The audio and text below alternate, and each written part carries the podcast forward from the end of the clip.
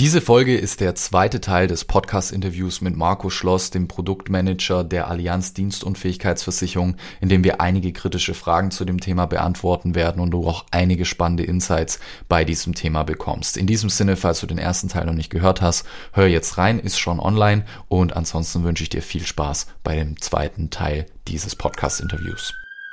Finanzkorb, eine Marke der Finanzwache.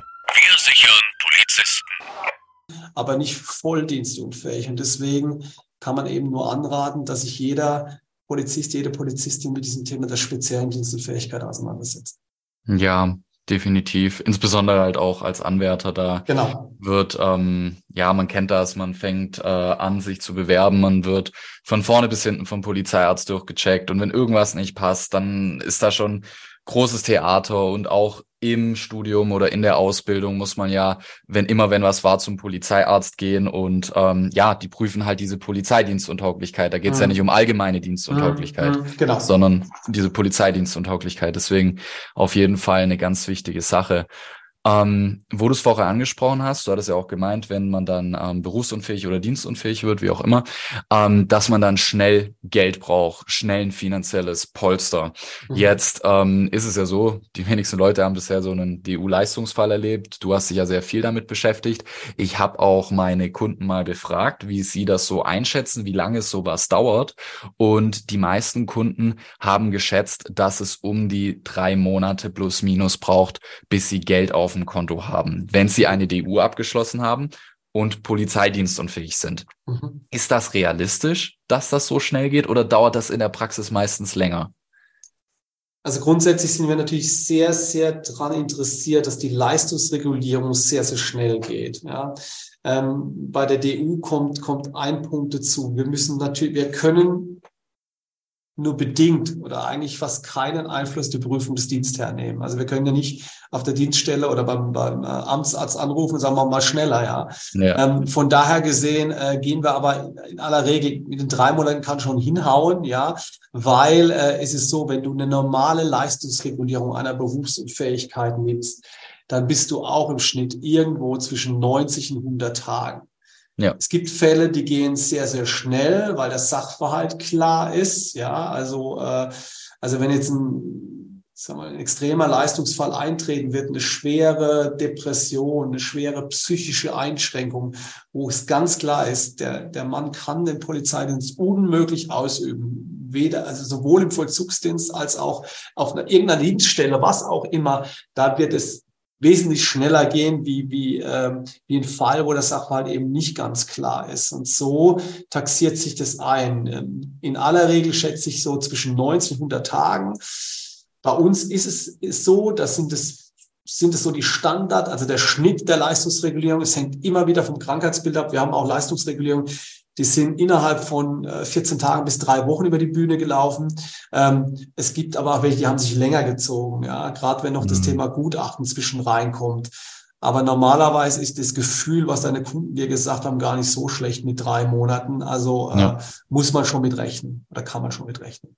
Ja, spielt bei diesen drei Monaten eine Rolle, weil was ja auch immer so ein ähm, wichtiges Thema ist, mache ich eine allgemeine Entbindung von der Schweigepflicht oder eine individuelle Entbindung, weil man muss ja beim DU-Antrag ähm, Gesundheitsfragen beantworten. Dann geht es ja darum, dass ihr natürlich auch prüfen müsst, gab es Vorerkrankungen, weil man muss das ja auch wahrheitsgemäß angeben beim Antrag. Inwieweit spielt es denn eine Rolle, ob man die individuelle oder die allgemeine Entbindung von der Schweigepflicht hat?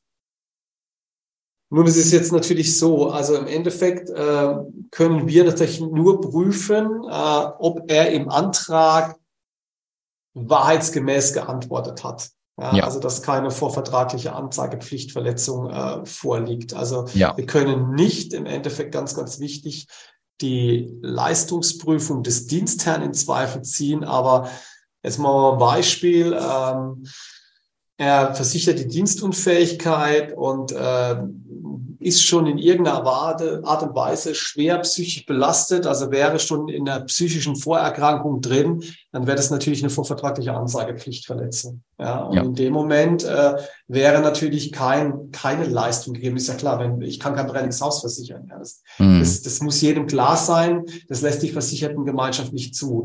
Das heißt, in dem Moment, wo ein Antrag unterschreibt, äh, gibt er uns natürlich auch das Recht, ein Stück weit äh, äh, zu prüfen, dass alle, alle Angaben wahrheitsgerecht gemacht wurden. Ja, also ja.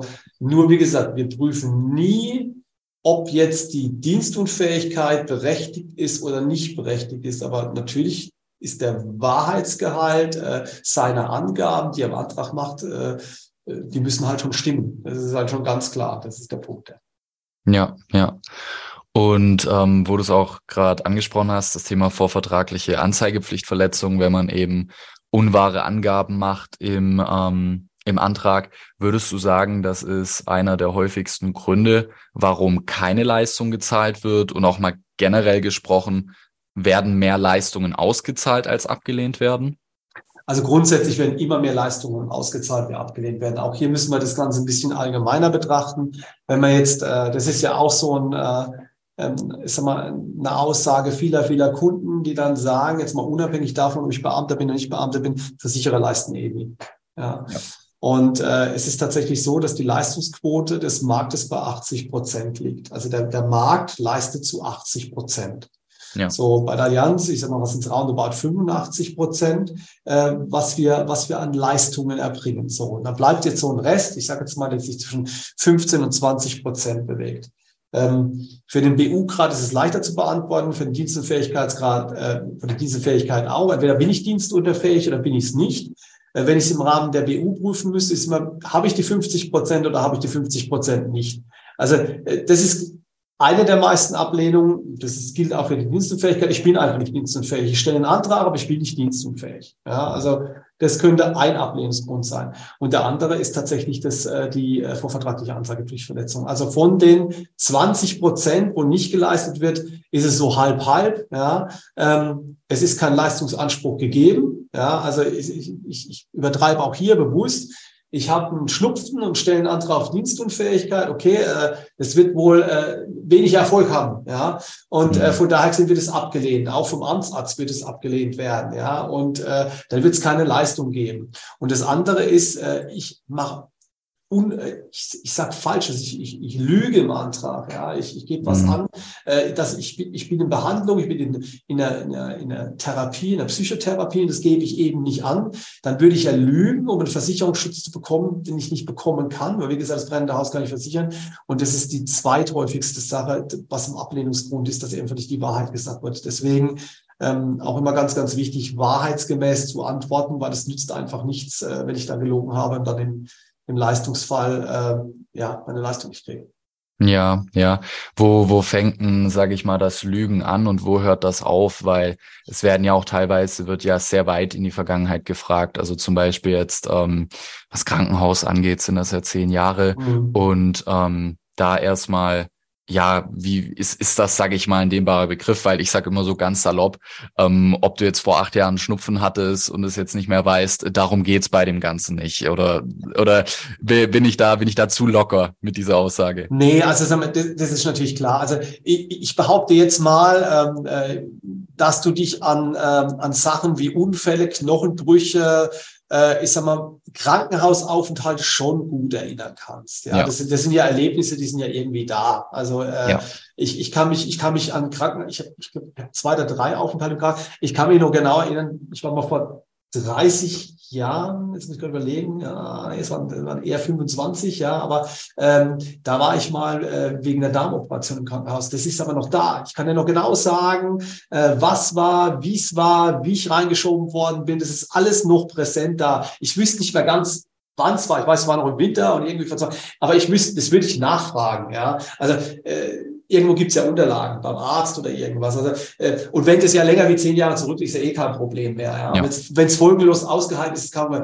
Also äh, natürlich, wenn die Dinge ausgeheilt sind, ist es gar kein Thema. Aber jeder weiß, ob er noch akut in der Behandlung steckt, ja, oder gerade mhm. bei Krebs oder, oder, in der Krebstherapie. Das weiß man ja akut noch. Ja. Und wenn es folgenlos ausgeheilt ist, brauchen wir ja keine Gedanken. So ist es, so ist es. Okay, super. Und was auch jemand gefragt hat, ähm, entscheidet nur eine Person bei einer Leistungsprüfung? Gibt es da eine bestimmte Checkliste? Und darf man im Einzelfall von dieser abweichen? Also Fakt ist, äh, wie gesagt, wenn wir uns im Bereich der Dienstunfähigkeit bewegen, haben wir auf die Leistungsfallentscheidung keinen Einfluss. Also in ja. dem Fall, wo der Dienstunfähigkeit, also wo der Geschädigte oder derjenige, der Dienstunfähigkeit bei uns beantragt, der Nachweis über eine Ruhegehaltszahlung bei Dienstunfähigkeit bringt, ja, dann, äh, und dass er dienstunfähig ist, dann ist es für uns okay, dann prüfen wir das auch nicht weiter nach, dann leisten wir im Endeffekt, ja. Ähm, da sind wir auch zur Leistung verpflichtet. Anders ist es ein Berufsunfähigkeitsfalle, da prüfen wir natürlich schon, äh, die Leistung an sich. Also da ist ja im Prinzip derjenige, der Leistung haben will, also der Kunde, ist in der Beweispflicht.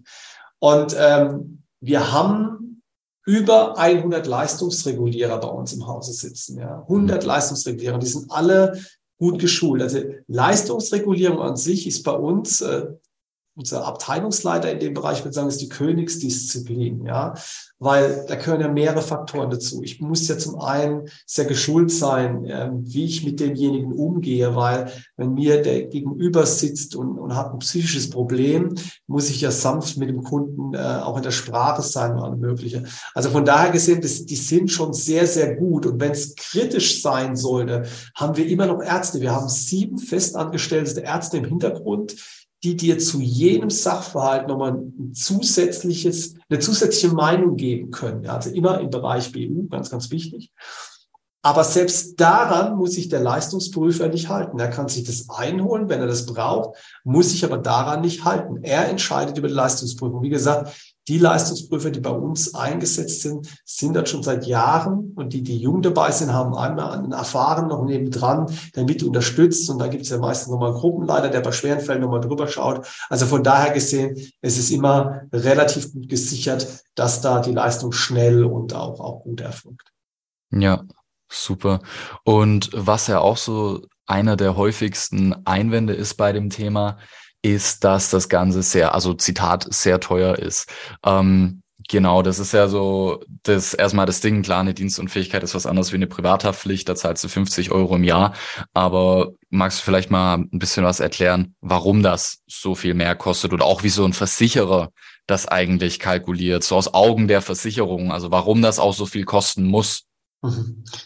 Also, wir hatten ja vorhin, da möchte ich mal einen Sprung zurückgehen, das Thema ähm, dass äh, wir oder dass der Kunde entscheiden kann oder deine Kunden entscheiden können, mache ich das Ganze mit einer Beitragsverrechnung oder mache ich das Ganze in eine Voranlage. Ja? Das ist das ist schon mal der erste Punkt, mit dem ich mich mhm. Weiterer Punkt, der wichtig ist für die Beitragskalkulation, ist das Eintrittsalter. Je früher ich beginne, umso günstiger ist das Ganze. Ja, ähm, von daher gesehen früh damit anfangen. Und warum äh, ist sowas teurer? Ähm, das liegt ganz einfach daran. Äh, Punkt eins: Gerade im Rahmen der Dienstunfähigkeit ist es so, dass wir auf die Leistungsprüfung keinen Einfluss haben. Ja, wir müssen uns an die Entscheidung des Dienstherrn halten. Das macht ja auch eben diese vollständige und echte Dienstunfähigkeitsklausel an, dass es keine Rolle spielt, in welchem Status das ich bin, Lebenszeit, Widerruf äh, beziehungsweise Probe und ähm, dass der Dienstherr entscheidet, ja, und nicht der Versicherer. Das macht das Produkt halt ein bisschen teurer, weil der Versicherer sich auch so ein Stück weit in die, Hände des Dienstherrn gibt, in die Entscheidung des Dienstherrn gibt. Mhm. Und es ist einfach eine Absicherung, die in jedem Fall leistet, ja. Also es spielt jetzt mal keine Rolle, ob ich jetzt verunfalle oder ob ich krank werde, wann ich krank werde, wie ich krank werde. Das spielt alles keine Rolle. Ich habe hier, ja, man kann sagen, eine Vollkaskoversicherung. Wie du für dein Auto eine Vollkaskoversicherung hast, da hast du ja meistens noch eine Selbstbeteiligung drin. Die hast ja in der BUD gar nicht drin. Ja, in der Berufsunfähigkeit, Dienstunfähigkeit hast du das ja gar nicht drin. Also keine Selbstbeteiligung drin. Ähm, und so hast du einen vollständigen Schutz gegen jegliche Gefahr, die passieren kann. Und das kostet halt deshalb ein bisschen mehr wie die Haftpflichtversicherung oder eine Unfallversicherung beispielsweise, die nur in gewissen Fällen für eine Leistung eintritt. Ja, und es geht ja auch, muss man ja auch sagen, um sehr viel Geld bei der genau. Das ist nochmal gut, dass du es ansprichst. Äh, das, das, das sollte man auch nochmal sagen. Also wenn man sich überlegt, und da habe ich gerade äh, auch ein paar aktuelle Leistungsfälle im Kopf, ähm, wenn du siehst, was teilweise eingezahlt wurde, also gerade bei jemandem, der relativ frisch die Dienst und Fähigkeit abgeschlossen hat, ähm, und jetzt nehmen wir mal an, der Beitrag bewegt sich irgendwo, ich sage jetzt mal bei 50, 60 Euro, ähm, der hat irgendwo, ich sage jetzt mal im Schnitt 1000 Euro versichert, ja, ähm, der zahlt dann vielleicht drei Jahre ein oder vier Jahre. Ja, das, ist, das heißt, jetzt sind wir bei, ich sage jetzt mal irgendwo bei 4.500, 5.000 Euro einbezahlt. Und dann wird ja ab dem Zeitpunkt, wo die Dienstunfähigkeit eingetreten ist, bis zum möglichen Laufzeitende, also Beispiel 63 Jahre wird das Ganze bezahlt und wenn du da 30 Jahre Laufzeit hast, ja, kannst du ja hochrechnen, 1000 mal 12 sind 12.000 mal 30, bist du schnell bei 360, äh, 400.000 Euro Leistung, was dagegen steht. Ja, und ja. Ähm, das darf man nicht vergessen, das ist schon kann im schlimmsten Fall schon eine ganz, ganz äh, oder ist, ist eine wichtige finanzielle Absicherung und ist natürlich ähm, eine sehr, sehr lange Leistungsdauer und damit auch ein großes Kapital, was riskiert. Ja, ja, klar. Und auch insbesondere in Bezug auf Polizei ist halt genau. ein gefährlicher so Job. So ist es, genau. muss, muss man halt sagen, gell. Ja. Ähm, was auch noch gefragt wurde, ähm, also so allgemein, was die Leute interessiert, ist auch so dieses Thema, dürfte man eigentlich Geld dazu verdienen. Auch hier insbesondere mal auf die Polizeidienstunfähigkeitsklausel bezogen, weil die ist ja, wie wir jetzt schon wissen, mittlerweile bei 72 Monaten. Mhm. Und wie ist das mit dem dazu verdienen? Also wird dann die DU-Leistung gestrichen oder was ist da zum Beispiel von Seiten der Allianz aus möglich? Also grundsätzlich, äh, will ich mal sagen, mit diesen 72 Monaten, das gilt nur für die Beamte, die wegen Dienstunfähigkeit oder spezieller Dienstunfähigkeit aus dem Dienst entlassen werden. Das ist ein ganz, ganz entscheidender Punkt. Und das kann nur der Beamte auf Probe, der Beamte auf Widerruf sein. Nicht für die Beamten auf Lebenszeit. Da gelten die 72 Monate nicht. Das ist das eine. Äh, dann mit dem Thema Hinzuverdienst. Also äh, grundsätzlich ist es so, wenn wir eine Leistung bewilligt haben, wir prüfen nicht nach, äh, ob der nebenbei noch arbeiten geht. Ganz im Gegenteil, die werden nebenbei noch arbeiten gehen. Ja, also von daher gesehen, wir werden die Leistung für diese maximal 72 Monate bringen und dann ist ja sowieso die Frage, besteht danach noch ein Berufsunfähigkeitsanspruch. Das muss ich an der Stelle nochmal erwähnen, weil nach den 72 Monaten heißt es ja nicht, ich kriege keine Leistung mehr. So, ich kriege aus spezieller Dienstunfähigkeit keine Leistung mehr. Ich kann ja trotzdem nach wie vor berufsunfähig sein, also und kann nach wie vor einen Antrag auf Berufsunfähigkeit stellen. Das heißt, es kann nach den 72 Monaten immer noch eine Leistung wegen Berufsunfähigkeit geben. Das ist mir an der Stelle nochmal wichtig, dass es nochmal unterstrichen wird. Und natürlich kann ich hinzuverdienen, ja, weil das ist ja im Prinzip ähm, eine Versicherungsleistung, die ist versichert. Ähm, Normalerweise kann sich ein Beamter, wenn er sich in den Pauschalen bei uns versichert, wir, wir prüfen ja immer am, am Anfang, wenn sich ein Beamter versichert, äh, in welcher Besoldungsgruppe ist er drin. Ja? Mhm. Und dann gibt es ja unterschiedliche Besoldungsgruppen, weiß nicht, bei Polizisten A8, A9 und so weiter und so fort. Und gemäß dieser Besoldungsgruppe macht er einen zusätzlichen Versicherungsschutz, ein Add-on. Ja? ja. Und äh, also er kann sich eigentlich nicht überversorgen, ja. Und wir leisten die in voller Höhe, wir kürzen da auch nichts, weil wir am Anfang prüfen, danach prüfen es dann nicht mehr. Ja, und ähm, machen wir jetzt einfach mal dieses Beispiel gerade äh, der Anwärter, der jetzt dienstunfähig wurde, jetzt mittlerweile mit den 72 Monaten, das ist ja wirklich lang, da kann der ja im Endeffekt, kann der sein äh, Medizinstudium machen in dieser mhm. Zeit. Mhm. Ähm, und danach hast du gesagt, wird auf Berufsunfähigkeit geprüft. Wird da dann der Beruf des Polizisten geprüft oder welcher Beruf wird dann konkret geprüft, also im Rahmen der BU-Prüfung? Mhm. Also bei der B, wenn, wenn danach ich komme immer darauf an, wann ich den Antrag stelle. Grundsätzlich bei einer BU-Prüfung ist immer das aktuelle Tätigkeitsbild maßgebend. Ja, also jetzt mal angenommen, äh, der wird entlassen, ja, hat ja diese, diese, diese Regelung auf 72 Monate und dann äh, stellt er nochmal einen Antrag auf eine Berufsunfähigkeitsprüfung, wird immer das aktuelle Tätigkeitsbild geprüft. Das heißt, in dem Fall wäre es der Polizist. Ja? Und jetzt nehmen wir mal an, nehmen wir das Medizinstudium als Beispiel. Äh, der studiert äh, Medizin was ja auch vollkommen legitim ist, äh, schließt sein Medizinstudium erfolgreich ab, äh, wird irgendwo Arzt neben dem Klinikum und äh, ja, dann ist er Arzt. Ja, und in dem Moment kann natürlich der Berufsunfähigkeitsversicherer prüfen, in dem Moment die Allianz, ob überhaupt noch eine BU gegeben ist. Und ich stelle jetzt mal die ketzerische Frage, da wird keine BU mehr gegeben sein, weil ich behaupte jetzt mal, er wird als Arzt nicht wesentlich schlechter fahren wie als Polizist. Also was finanziell, was die Leistung angeht, was sein Verdienst angeht. Und er ist eben in seinem neuen Berufsbild als Arzt eben nicht mehr berufsunfähig und demnach wird die Leistung wegen Berufsunfähigkeit eingestellt werden. Ja. ja. Ähm, das wäre der Fall. Also ich sage mal, im Falle der speziellen DU würde eben, oder wenn er dann Berufsunfähigkeit prüft, würde eben auf das Bild des Polizisten abgestellt werden, schult er um oder macht ein Studium zum, zum, zum Arzt, besteht es erfolgreich, geht ins Berufsbild rein, dann würde natürlich auf den Arzt abgestellt werden und dann würde die Leistung vermutlich, äh, bin mir ziemlich sicher, eingestellt, weil er eben in der Berufsbild als Arzt tätig ist und dann nicht mehr berufsfähig ist. Ja, ja. Und wenn er theoretisch nichts machen würde nach den 72 Monaten, würde, würde, also dann können wir auch nicht auf BU prüfen, oder?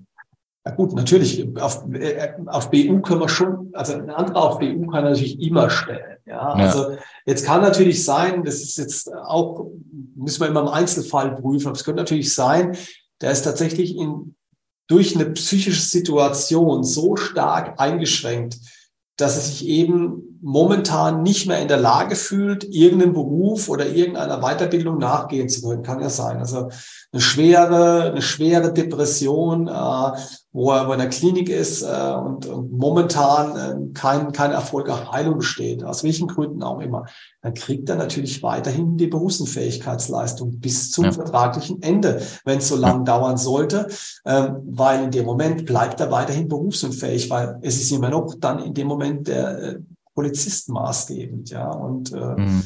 wir können ja auch da nicht verweisen, ja, weil, weil äh, geht nicht. Wir haben ja ähm, auch keine Möglichkeit drin, weil er ja im Endeffekt in keinem neuen konkreten Berufsbild tätig ist, sondern weiterhin krank ist. Und von daher gesehen äh, müssen wir die Leistung weiter erbringen. Ja. Okay, super. Was, was mich auch persönlich interessieren würde, das wurde jetzt nicht von den Kunden gefragt, aber was für mich auch immer so ein wichtiges Ding ist, was ich den Kunden klar mache, es ist auch immer wichtig, einen finanzstarken Versicherer zu haben, weil es kann ja theoretisch äh, später erhöht werden. Rein theoretisch gesetzlich gesehen können ja auch Leistungen gekürzt werden und so weiter. Ähm, wie siehst du das ähm, mit der Finanzstärke vom Versicherer? Spielt mhm. das in deinen Augen eine wichtige Rolle bei der Wahl, welche Dienstunfähigkeit man nimmt? Absolut. Also das Thema Finanzstärke spielt eine, eine ganz, ganz entscheidende Rolle auch bei dem Thema Biometrie oder Absicherung äh, von Arbeitskraft oder Absicherung von biometrischen Risiken. Ähm, wie bei einer Altersvorsorge auch werden die Kundengelder angelegt. Ja, und äh, erwirtschaften ja auch Erträge und äh, Rendite. Und äh, zum einen sorgt natürlich die finanzielle Stabilität eines Versicherers für die Beitragsstabilität. Das ist immer ein ganz, ganz wichtiger Punkt. Bleibt mein Beitrag stabil? Ja, also vorhin hatten wir den Fall der Beitragsverrechnung. Da war es ja so, dass das ist dieser, dieser, dieser Spread zwischen Brutto- und Nettobeitrag. Ich zahle einen günstiger Nettobeitrag. Wenn du ein ähm, Versicherer hast, der nicht so finanziell stabil ist, dann ist die Wahrscheinlichkeit sehr, sehr hoch. Und das hatten wir tatsächlich am Markt schon öfters, dass dieser Beitrag nach oben angepasst wird. Der kann unter Umständen bis auf den Bruttobeitrag hochgehen. Mhm. Wenn du in der äh, Berufsunfähigkeitsvorsorge oder Dienstunfähigkeitsvorsorge invest bist, dann geht dein Investmentanteil nach unten, unter Umständen bis auf Null. Ja, das ist der umgekehrte Weg. Also von daher gesehen, finanzielle Stabilität spielt eine große Rolle. Dann natürlich auch bei dem Thema ähm, der, der, der, der Leistungsregulierung, finanzstarker Versicherer ähm, wird in der Leistungsregulierung wesentlich kundenfreundlicher reagieren. Ist ja, ja, auch ganz klar, ja. Also da wird er wesentlich kundenfreundlicher reagieren, weil eben die finanziellen Mittel da sind, Leistung zu erbringen. Und das ist ja auch für uns ein ganz, ganz wichtiger Punkt. Wir wollen ja das Thema Leistung erbringen. Also das, das spielt äh, eine entscheidende Rolle für die finanzielle Stabilität. Und ein weiterer Punkt, das wissen die meisten gar nicht so, beziehungsweise spielt vielleicht auch äh, nicht so das Argument. Das ist das Thema ähm, äh, Inflationsausgleich. Ähm, du kannst ja in der Berufs- und Dienstfähigkeitsabsicherung kannst du ja einmal das Thema Garantie, garantierte Rentensteigerung im, im Leistungsfall einschließen. Wir haben aber auch eine beitragsfreie Rentensteigerung drin. Ja, diese beitragsfreie Rentensteigerung liegt äh, momentan bei zweieinhalb Prozent. Wie gesagt, sie geben auch von der Überschussleistung ab. Und das heißt, du hast eine beitragsfreie Rentensteigerung im Leistungsfall. Also nehmen wir an, dein Kunde wird dienstunfähig, kriegt eine Dienstunfähigkeitsrente von 1000 Euro. Dann ist die im nächsten Jahr 1002,50 Euro. Ja, das heißt, er hat automatisch das versichert, ohne einen Mehrbeitrag zu leisten. Ist natürlich nicht garantiert, Aber hallo, es gibt welche, die haben das gar nicht drin oder ganz, ganz wenig und jedes Jahr 2,5 Prozent mehr. Das ist ein Argument, das kaufe ich gerne mit, ja, oder das, das, das habe ich gerne mit dabei, vor allem wenn ich nichts dafür bezahlen muss.